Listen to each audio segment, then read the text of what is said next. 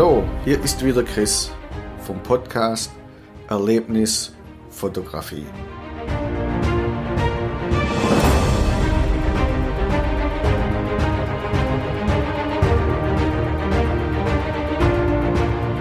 Ich darf euch herzlich zu unserer heutigen Folge begrüßen.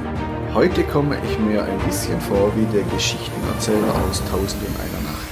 Bei unserem kleinen Geschichtsausflug für diese Podcast-Folge sind wir zu Gast im Orient und in Asien. Weil die arabischen Gelehrten in dieser Folge einen großen Anteil an der Entwicklung der Fotografie haben, heißt diese Folge Obscura von Arabien. Leider bin ich dieses Mal ganz alleine. Fee hat zurzeit beruflich viele Termine, wie immer am Ende vom Schuljahr, Konferenzen, Zeugnisse schreiben, Ausflüge machen, Schüler ärgern. Hätten wir gewartet, bis sie wieder da ist, hätte sich die Aufnahme der zweiten Folge wahrscheinlich noch bis zu den Sommerferien hingezogen. Wie ihr euch sicher denken könnt, sind wir zwischenzeitlich von unserer Fotoreise aus Irland zurück. Vom verregneten Frühjahr in Irland in den heißen Sommer Deutschlands. Naja, zurzeit ist es zumindest mal warm. Mal sehen, wie lange das noch geht. In der letzten Folge haben wir begonnen, euch von der Geschichte der Lochkamera zu erzählen. Von ihren Anfängen in der Steinzeit über ihre Rolle bei der Entstehung der Höhlenmalereien, bei der Verwendung der religiösen Rituale der Erbauer der megalithischen Anlagen von Newgrange, der Pyramiden in Ägypten oder im alten Griechenland. Aber auch im alten China war sie bereits bekannt und in Verwendung. An dieser Stelle wollen wir uns noch einmal herzlich bei Feute Ireland, dem National Tourism Development Authority bedanken. Ich hoffe, ich habe es richtig ausgesprochen. Dem irischen Tourismusbüro, die uns bei unserer Arbeit tatkräftig unterstützen und mit deren Hilfe wir in den letzten Wochen und Monaten viele Stunden Material für Podcasts produziert haben, die wir euch in den nächsten Wochen und Monaten immer wieder präsentieren werden. Dazu haben wir auch das Skript zum Podcast Kino der Steinzeit um weitere Themen ergänzt, die wir bei dieser Recherche zu dieser Folge ähm, entdeckt haben. Ihr könnt sie unter der URL www.erlebnis-fotografie.de im Bereich Podcasts nachlesen. Wir haben sie extra hervorgehoben, dass ihr sie auch leicht entdeckt. Fotografie jeweils mit PH geschrieben. Unsere Zeitreise beginnt diesmal kurz vor Christi Geburt in der Mitte des ersten Jahrhunderts mit dem römischen Philosophen Lucrez. Erstaunlich modern beschreibt er in seinem Aufklärungsgedicht über die Natur der Dinge die Wirkung der Sonnenstrahlen, die Entstehung von Bildern und Reflexionen. Also man könnte denken, man liest in ein aktueller wissenschaftlicher Buch. Wenn man bedenkt, dass es sich dabei nur um einige vage Überlegungen handelt, die auf Theorien basieren, kommen diese der Realität doch schon sehr nahe. Auch der Ansatz zu seinem Werk über die Natur der Dinge ist sehr modern. Er will die Menschen seiner Zeit aufklären. Er will die Götter entmystifizieren und den Menschen dadurch den Angst vor dem Tod nehmen. Und er versucht, vermeintliche Wunder logisch zu ergründen und so wissenschaftlich wie möglich zu erklären. Also das sind dann schon Tendenzen, die in Richtung moderne Wissenschaft gehen. Angeblich wurde die noch einzig existierende Abschrift von seinem Werk im 15. Jahrhundert von dem Humanisten Poggio Bracciolini Italienisch, also wir kommen in aller Sprache rum. Ich hoffe, ich komme einigermaßen mit Aussprache hin. in einem deutschen Kloster wiederentdeckt. Also hier haben wir wieder die Verbindung zu Deutschland, so dass uns das auch, dass wir auch da irgendwo vielleicht einen Anteil haben an der Entwicklung der Kamera Obscura. Aber wir haben auch noch im Mittelalter einige Wissenschaftler und Entdecker, die sehr stark bei der Entstehung der Fotografie mitgeholfen haben. Diese Schrift ist aber nicht nur eine wissenschaftliche Abhandlung, beziehungsweise sie ist nicht nur von Bedeutung für die Geschichte der Fotografie, sondern auch für die gesamte Geistes, geisteswissenschaftliche Entwicklung in jener Epoche. Wow, wir haben jede Menge schwere Worte und Brecher drin. Wenn das Ganze also sich etwas zu langweilig für euch äh, entwickelt, dann würde ich gerne probieren, die Texte etwas lebhafter zu gestalten und den Podcast etwas äh, lebhafter zu machen. Schreibt mir einfach in die Kommentare, wenn, das so, wenn, wenn ihr das wünscht. Bei der Fotografie spielen viele Komponenten und Entwicklungen zusammen, damit am Schluss auch ein Bild entsteht. Wir brauchen Linsen, wir brauchen Filme, Prozessoren, Chips, jede einzelne Komponente ist wichtig und hat ihre Geschichte. Das haben wir vor allem äh, entdeckt bei der Recherche zu diesen Podcasts. So. Es ist jetzt sogar angedacht, dass es künftig Kameras wieder ganz ohne Objektive gibt. Deshalb werden wir die Entwicklung der Objektive zum Beispiel in einer eigenen Podcast-Folge behandeln. Spiegel, Waffen und Maschinen. Der nächste Teilnehmer in unserer Challenge ist Heron von Alexandria, genannt der Mechanicus. Also da sieht man schon, mit was sich der Mann wahrscheinlich überwiegend beschäftigt hat. Auch er war ein Universalgenie. Der Erfinder beschäftigte sich im zweiten Jahrhundert mit Pneumatik, Hydraulik, Optik, aber auch mit mathematischen Problemen. Also damals war die Spezialisierung noch nicht, noch lange nicht so weit fortgeschritten wie heute. Also das ist heute unvorstellbar. Ähm, die Wissenschaftler und die Technologie haben sich so weit fortentwickelt, dass es wahrscheinlich kaum möglich ist, da ohne eine Spezialisierung irgendwelche Innovationen an der Start zu kriegen. Gelebt haben soll er im zweiten oder dritten Jahrhundert nach Christus. Also von ihm stammen das physikalische Gesetz Einfallswinkel gleich Ausfallswinkel. Also dass Strahlen und Gegenstände in dem Winkel, in dem sie auf äh, Fläche auftreffen, auch wieder abprallen.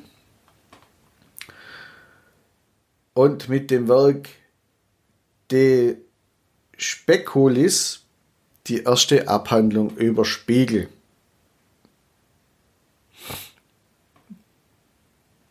Das sind alles Dinge, die später in der Entwicklung der Fotografie von Bedeutung sein werden. Also der hat jetzt nicht direkt die Kamera Obscura benutzt oder weiterentwickelt, aber er hat sehr viel Grundlagenarbeit geleistet. In eher zweifelhaften Ruf gelangte sein Nachfolger und Landsmann Claudius Ptolemäus. Lange Zeit hat das Weltbild, das er ähm, kreiert hat, dann das Verständnis des Menschen vom Universum beeinflusst. Und zwar war er der Ansicht, dass es ein rundes Universum gibt, in dem sich die Sonne und die Sterne um die Erde drehen. Lange Zeit war das ein Thema, was auch die, den christlichen Glauben im Prinzip beeinflusst hat. Und tatsächlich waren seine Berechnungen astrologischer Ereignisse, Sonnenfinsternissen, äh, Sterne, äh, Sternerscheinungen und so weiter dem heutigen, ähm, der Genauigkeit des heutigen äh, wissenschaftlichen Stands, also des Bildes des Universums und der Sterne, überlegen. Es lag aber an so Kleinigkeiten wie an der, an der elliptischen Bahn von von der Erde und verschiedenen Bewegungen. Das war damals nicht bekannt. Deshalb waren die Modelle, die Ptolemäus aufgestellt hat, eine Zeit lang genauer wie die, wie die heutig bekannten Modelle. Auch wenn sie der Realität nicht entsprachen. Also ich bin jetzt der Ansicht, bei, bei Claudius Ptolemäus gilt halt ganz einfach, wer viel macht, macht auch Fehler.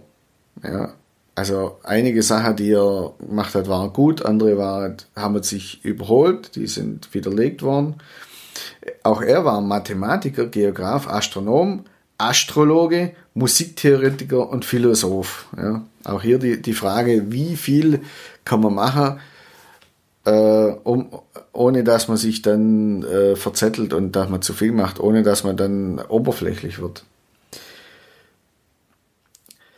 Allerdings Universalgenie zu sein, scheint normal zu sein für die Väter der Fotografie. Also die, die waren alle oder viele davon waren in verschiedenen Bereichen einfach überragend und äh, Entdecker und revolutionär. Wie ich ja bereits angedeutet habe, Ptolemäus war nicht in allen Bereichen gleich erfolgreich. So haben sich seine mathematischen Beweisführungen überwiegend als falsch erwiesen und in Verruf ist er gekommen, weil er dann später auch als Plagiator bezichtigt wird. Weil er einfach Beschreibungen älter, älterer Autoren, äh, Autoren, älterer Autoren übernommen hat und sie für seine Beobachtungen und Arbeiten adaptiert hat. Selbstverständlich hat er nicht zitiert und darauf hingewiesen, von wem die Entdeckungen und die Schriften ursprünglich waren. Aber dieses Vorgehen war für die damalige Zeit bei Wissenschaftlern durchaus üblich, also nicht so wie heute mit den ganzen politischen Skandale und da wieder und da Plagiat und da Plagiat und Aberkennung des Doktortitels. Nein, die sind hingegangen und haben quasi damit auf den Arbeiten ihrer Vorgänger aufgebaut. Vermutlich stand ihm bereits reines Glas zur Verfügung, so dass er als einer der ersten die Lichtbrechung untersucht hat und sie auch beschreiben konnte, zumal zumindest das ist ihm geblieben. Wechseln wir jetzt nach China und zwar in die Han-Dynastie, ungefähr so zwischen 200 vor und 200 nach Christus. Da erfreute sich die Projektion mit der Kamera Obscura großer Beliebtheit.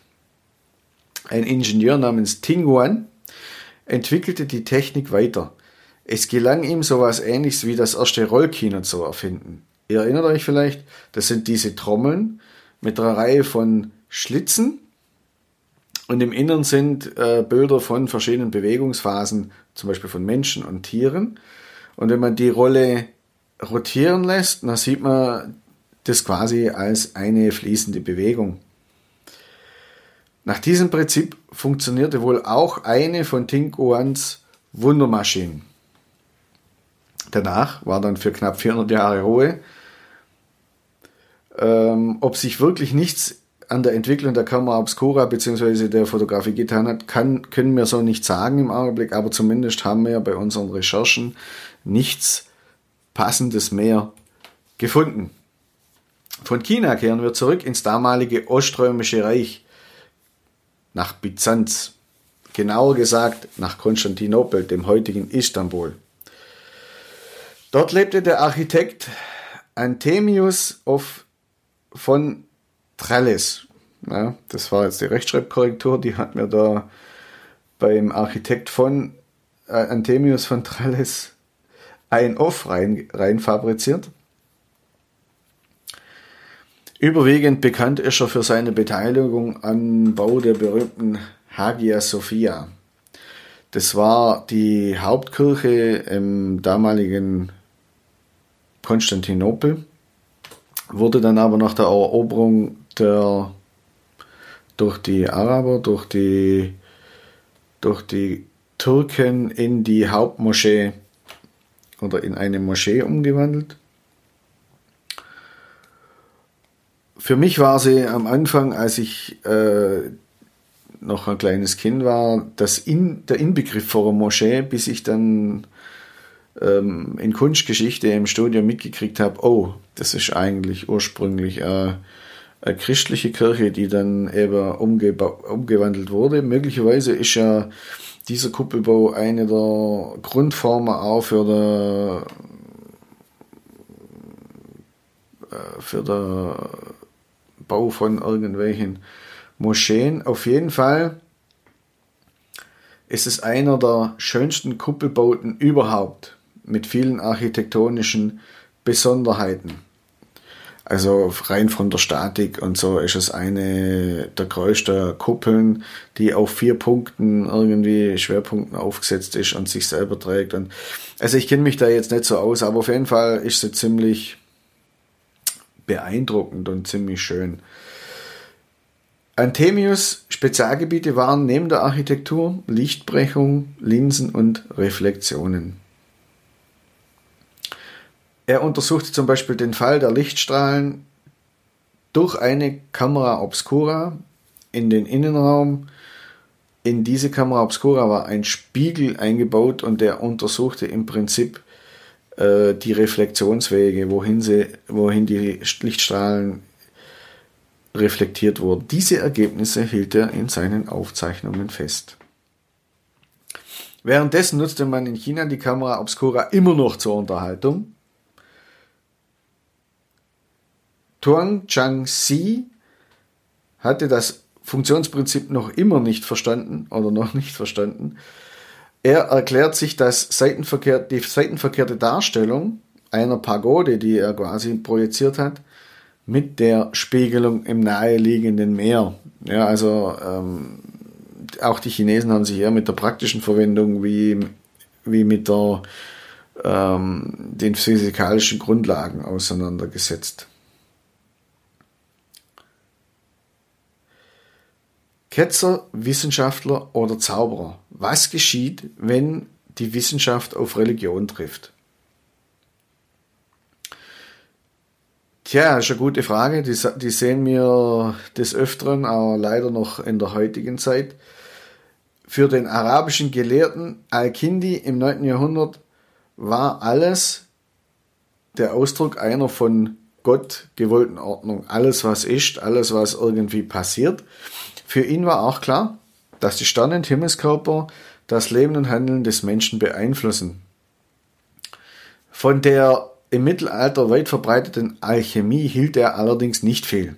Magie dagegen war für ihn ein Teil der Wissenschaft. Er war Übersetzer der griechischen Texte von Euklid und Aristoteles ins Arabische. Er soll über 200 Bücher verfasst haben, von denen leider nur wenige erhalten geblieben sind. Durch seine intellektuelle Arbeit wurde er eine bekannte Persönlichkeit im Haus der Weisheit des, in Bagdad. Das war eine Bibliothek, die man aber eher als äh, eine Art frühe Universität betrachten kann, in der Muslims, Juden und Christen miteinander ähm, die, die, die Bücher studierten. Allerdings brachten, wie ich vorher schon angedeutet habe, Al-Kindis Arbeit ihm die Missgunst der konservativen Glaubensführer ein. Ja, leider haben wir das ja jetzt auch wieder, sei es ISIS oder sonstige Tendenzen in, in Arabien. Teilweise waren seine Schriften verboten und seine Bibliothek wurde konfisziert. Also es scheint immer in allen Religionen das Gleiche zu sein. Entdeckungen, die nicht ins Dogma passen, versucht man erst einmal zu unterdrücken und aus dem Weltbild zu verbannen, bis sie sich dann letztendlich dann doch durchsetzen.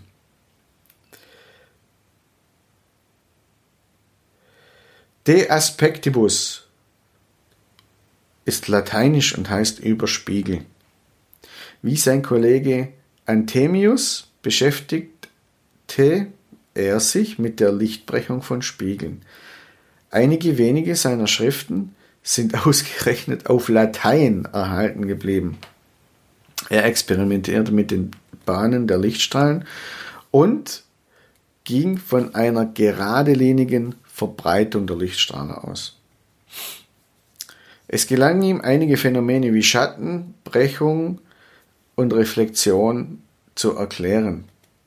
Obwohl er bereits erkannte, dass beleuchtete Objekte Strahle aus, Strahlen aussenden, sprich die Sonnenstrahlen reflektieren, blieb er trotzdem bei der These, dass auch die Augen Strahlen aussenden, sogenannte Sehstrahlen damals, die zum Sehen notwendig sind. Diese Sehstrahlen tasten die Umgebung ab und ermöglichen so die Entstehung des Bildes. Es bleibt jetzt natürlich die Frage, wieso man dann nachts nicht sieht, wenn ich aktiv Sehstrahlen produziere. Aber naja, immerhin war er schon mal fast auf der richtigen Spur. In China nutzte Yu Chao Lung, ich hoffe, das stimmt so, äh, wenn nicht, man vergebe mir dann den Fehler, die Kamera Obscura noch immer zur Unterhaltung. Er setzte Modellpagoden ein, um Bilder auf einen Schirm zu produzieren. Aber auch für ihn war der äh, technische Hintergrund auch nicht wirklich von Belang. Nein, nicht Haji Halef Omar ben Haji Abul Abbas in Haji Ab Abdul al-Ghazara, genannt Halef aus Karmai, der Schut unter den Schluchten des Balkans, sondern Abu Ali al-Hassan ibn al-Haytham, genannt al-Hassan, ist der Held dieses Teil der Geschichte der Fotografie. Auch dieses Mal hoffe ich, dass ich es richtig ausgesprochen habe. Beim Haji Aleph Omar hatte ich allerdings schon diverse Probleme. Deshalb weiß ich nicht, ob es zwei, drei ausstimmt. Er ist seines Zeichens ebenfalls Araber. Rein von der Seite der Optik verfügte er als erster Wissenschaftler zumindest theoretisch über das notwendige Wissen, um erstmals Aufnahmen zu erstellen.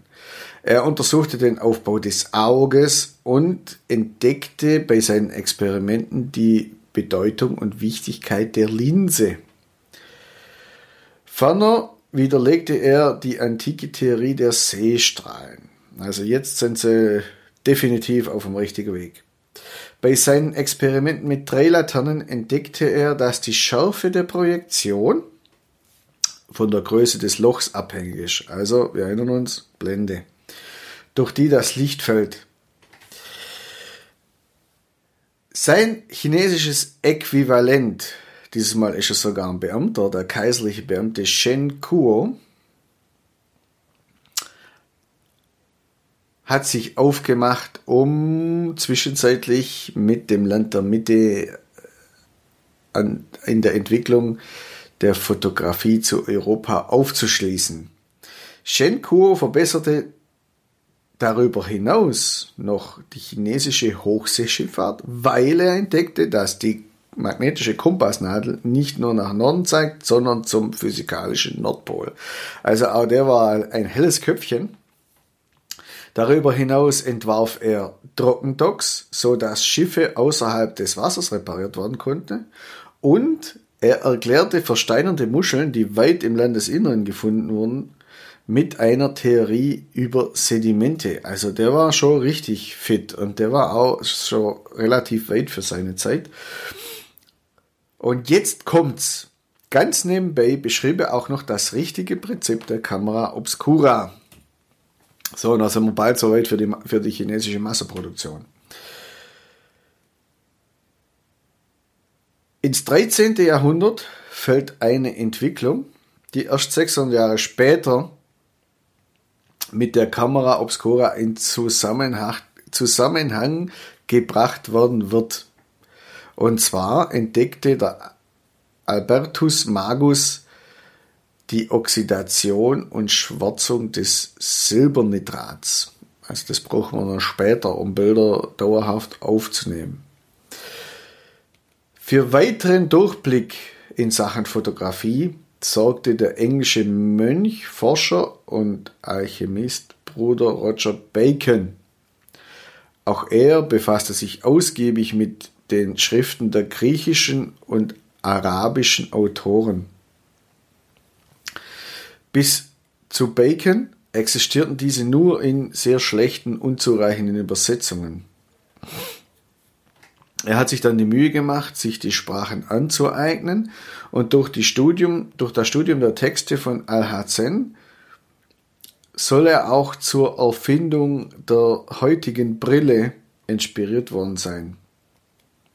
Darüber hinaus machte er selber Experimente und stellte Beobachtungen an. Als erster europäischer, europäischer Wissenschaftler des Mittelalters kam er in Kontakt mit Schießpulver und experimentierte damit. Für ihn ist die Wissenschaft erstmals der objektive Versuch zur Erklärung der Natur und zwar mit Hilfe von methodischen Untersuchungen. Also wir entwickeln uns nicht nur im Bereich der Fotografie weiter, sondern parallel dazu auch äh, in der Ges Geschichte der Wissenschaft. Mit dieser Ansicht eckte er mit seiner wissenschaftlichen Kollegin an, weil im Mittelalter Wissenschaft bzw. die Lehre an den Universitäten anders vonstatten ging und auch die Forschung wie heute. Die Phänomene, die untersucht werden sollten, wurden eher durch Theo theoretische, wenn auch logische Debatten, Debatten erklärt. Also man hat versucht, mit Hilfe der Deduktion hinter die Probleme der äh, natürlichen Phänomene zu kommen. Auf der einen Seite ein Verfahren, das funktioniert, wenn man eigentlich oder wenn man alle Informationen hat, die man braucht. Und dann kann man das, was unlogisch ist, ausschließen. Allerdings, da das Ganze sich rein im Bereich der Theorie abgespielt hat, waren natürlich die Erklärungen nicht immer ganz so äh, faktisch oder nicht immer ganz so rea realistisch. Kann man sich ja denken. Wie bei all Kindi brachten ihm seine neuen Forschungsansätze zeitweilig die Ächtung durch seine Zeitgenossen ein. Also man sieht, viele Menschen haben sich mit den optischen Gesetzen der Fotografie beschäftigt. Was aber bisher noch nicht möglich war, war dann die Abbildungen auch zu speichern. Eine noch steilere oder eine steilere Kirchenkarriere als Bacon bestritt sein franziskanischer Glaubensbruder Johannes Peckham. Wie Bacon studierte er Theologie in Paris. Allerdings promovierte Peckham 1269 und wurde sogleich der Rektor der Sorbonne. Weiter ging es steil bergauf. 1279 wurde er Bischof von Canterbury, wie wir wissen, eines der wichtigsten Kirchenämter in England. Mit seiner Schrift Perspectiva Communis schuf er das Standardwerk zur Optik im Mittelalter. Auf sie nahm später auch das Universalgenie Da Vinci in seinen Arbeiten Bezug. An der ehrwürdigen Uni Maximilians-Uni in Würzburg, wo ich nebenan, nebenan an der kleinen FH studiert habe, wurde bis ins späte 16. Jahrhundert darüber gelehrt und Seminare veranstaltet. Genau über diese Abhandlung, die war die Grundlage der dortigen Lehre. Gegen Ende des 13. Jahrhunderts entdeckte man eine andere Verwendung der Camera Obscura wieder. Und zwar war das der französische Astronom Guillaume de Saint-Claude. Er nutzt die Kamera wieder zur Beobachtung einer Sonnenfinsternis. Wir erinnern uns, das war auch schon mal äh, im Mittelalter, äh, nicht in der Mittelalter, Entschuldigung, in der Antike der Fall. Ähnlich wie Aristoteles tausend Jahre vorher.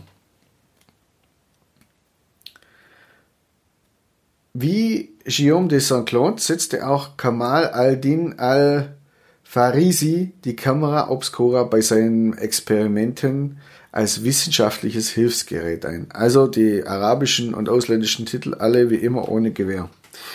Mit Hilfe eines mit Wasser gefüllten Gefäßes und einer Kamera Obscura spaltete er die weißen Lichtstrahlen in die Spektralfarbe auf. Also in diese, das kennt man vielleicht noch aus dem Physikunterricht, wenn mit Hilfe eines Prismas der weiße Lichtstrahl in die Farben des Regenbogens aufgespaltet wird und damit das ganze, das ganze Spektrum des sichtbaren Lichts aufgeteilt wird. So, es war wieder ein Araber. Jetzt kommen wir zu meinem persönlichen Favorit, nämlich Arnaldus de Villanova. Mit dieser Gestalt betritt eine weitere spannende Person die Bühne der Geschichte. Ganz abgesehen davon, dass er aus Valencia stammt und mir schon deshalb sympathisch ist, werden ihm einige alchemistische Texte zugeschrieben, was aber möglicherweise gar nicht stimmt und gar nicht von ihm verfasst worden sind. Alchemie ist eigentlich ein alter Zweig der Nat Naturphilosophie. Es ist die ursprüngliche Lehre von den Eigenschaften der Stoffe und ihren Reaktionen. Allerdings kombiniert, kombiniert mit stark mythisch geprägten Spekulationen, in denen wir erinnern uns an den Stein der Weisen oder an die Transmutation zu Gold. Im Laufe des 18. Jahrhunderts spaltete sich die Chemie von der Alchemie begrifflich ab und trat als wissenschaftliche Disziplin an ihre Stelle. Also sprich, sie hat sie ersetzt und damit hat dann die Alchemie dann nur noch die Bedeutung des Mystischen. Arnaldus war Arzt und Pharmazeut. Nebenbei war er aber auch noch Laientheologe und Kirchenreformer, was ihm sehr bald das Prädikat des Heretikers einbrachte. Für den Hof von Aragon, also damals war ja Spanien nur bedingt eine Einheit, war er auch als Diplomat unterwegs. Die Kamera Obscura nutzte er, er wiederum eher für Unterhaltungszwecke, wie für seine Arbeiten. Wieder deutlich mehr an Bedeutung für die Kamera Obscura war der jüdische Mathematiker, Philosoph und Astronom Levi Ben Gershon. Er empfiehlt die Kamera wiederum zur Beobachtung von Sonnenfinsternissen. Ich meine, im Prinzip machen wir nichts anderes mit der heutigen Fernrohre. Ähm, was mir dabei aufgefallen ist, ist, die Kamera Obscura hat viel, hatte vielfältige Einsatzgebiete in der Astronomie, in der Forschung, in der Mystik, in der Unterhaltung. Also war sehr flexibel und war deutlich mehr, ist deutlich mehr wie heute. Die Schriften von Gershon waren so populär zu seiner Zeit, dass der Papst Clemens VI. Die, seine Abhandlungen ins Lateinische übersetzen ließ und später Kepler, das werden wir noch erfahren, aber der ist relativ wichtig für die Kamera Obscura, er hat ihr ihren Namen gegeben, soll weder Kosten noch Mühen gescheut haben, um ein solches Exemplar der Schriften Gershons zu bekommen. Obwohl er Jude war, prägte er oder waren diese Schriften sehr begehrt in der christlichen Wissenschaft. So, jetzt wird es langsam immer moderner. 1342 baute Petrus von Alexandria erstmal ein Gerät, das einer Lochkamera ähnlich kommt einen lichtdichten Kasten mit Loch an der Vorderseite und an der Rückseite, Entschuldigung, zeichnet sich dann die spiegelverkehrte Projektion auf dem Kopf stehend ab. So, für heute wären wir auch durch.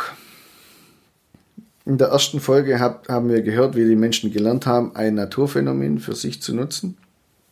Erst danach sind dann so langsam die technischen und äh, physikalischen Grundlagen und Gesetzmäßigkeiten dazugekommen und verstanden worden. Es hat nochmal bis ins Mittelalter gedauert, um die Grundlagen der Optik zu schaffen, quer durch Europa, Asien, Arabien. Viele Menschen auf der ganzen Welt haben dazu beigetragen, dass die Fotografie überhaupt entstehen konnte. Also das finde ich, so, das finde ich richtig spannend. Vor allem auch, dass, das, dass die Fotografie viel älter ist, wie ich ursprünglich gedacht habe. Also ursprünglich bin ich auch davon ausgegangen, ja, das sind vielleicht ein paar hundert Jahre, aber mittlerweile sind wir, haben wir in der Steinzeit angefangen, sind im Mittelalter und immer noch nicht ganz durch. Also es wird schon noch ein paar Jahre dauern, bis dann die, bis dann Nicephore de Niepce äh, die Fotografie entdeckt. Was auch auffällt, ist, dass die Kamera Obscura früher viel häufiger und mehr genutzt wurde wie heute. eben in der Wissenschaft für Experimente, äh, Lichtbrechung in der Astronomie, Sonne, Projektionsapparat, Unterhaltung. Und heute ist sie eigentlich eher Kuriosität. Das ist genauso wie andere Dinge auch. Also ich bin in meinem Hobby auch begeisterter Schmied und muss feststellen, also die reine Tätigkeit des Schmiedes ist mittlerweile auch sehr in Vergessenheit geraten. Da wurde ersetzt durch andere Dinge jetzt kann man es eigentlich wieder nutzen, um just for fun, äh, zu, zu, Kunstzwecken zu, und ästhetischen Gründen eben damit zu arbeiten. Das gleiche gilt eigentlich für die Kamera Obscura auch. Es gibt immer noch heute einige Exoten und Fotografen, die mit der Kamera Obscura fotografieren, aber eher losgelöst von der eigentlichen Aufgabe der Fotografie.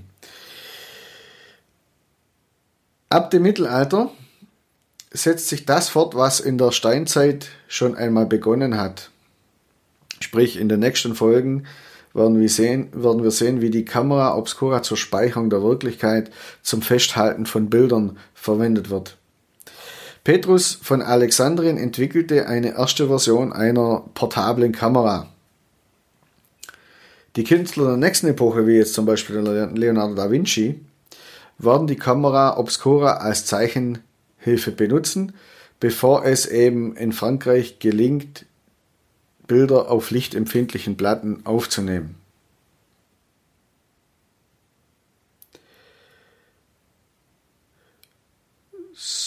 So.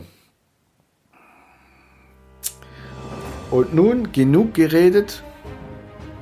Genug geredet. Ihr müsst unbedingt schauen in der nächsten Folge, wie es weitergeht. Es würde mich freuen, wenn ihr dann wieder einschaltet und euch anhört, wie sich die Fotografie weiterentwickelt. Für, diese, für die Produktion dieser Folge haben wir jetzt leider doch gesamt vier Wochen gebraucht. Wir hatten ursprünglich gedacht, wir schaffen es in zwei. Aber es ist halt so, dass es deutlich aufwendiger ist, Content gut zu recherchieren und ihn dann äh, zu präsentieren, wie einfach nur über irgendwelche Themen äh, anhand von einer Stichwortsammlung zu fabulieren. Darüber hinaus haben unsere Recherchen so viel Material von den Anfängen der Fotografie zutage gefordert, dass wir uns überlegt haben, sollen wir die jetzt zusammenkürzen oder sollen wir hingehen und einfach noch eine weitere Folge machen. Und deshalb haben wir gesagt, wir machen einfach noch eine dritte Folge. Und wir hoffen, dass wir nächstes Mal den Schritt zur ersten Fotografie dann auch schaffen. Die Shownotes zum Podcast findet ihr unter shoulder-media.de slash shownotes und wir würden euch freuen, wenn ihr das nächste Mal wieder reinhört. Euer Chris.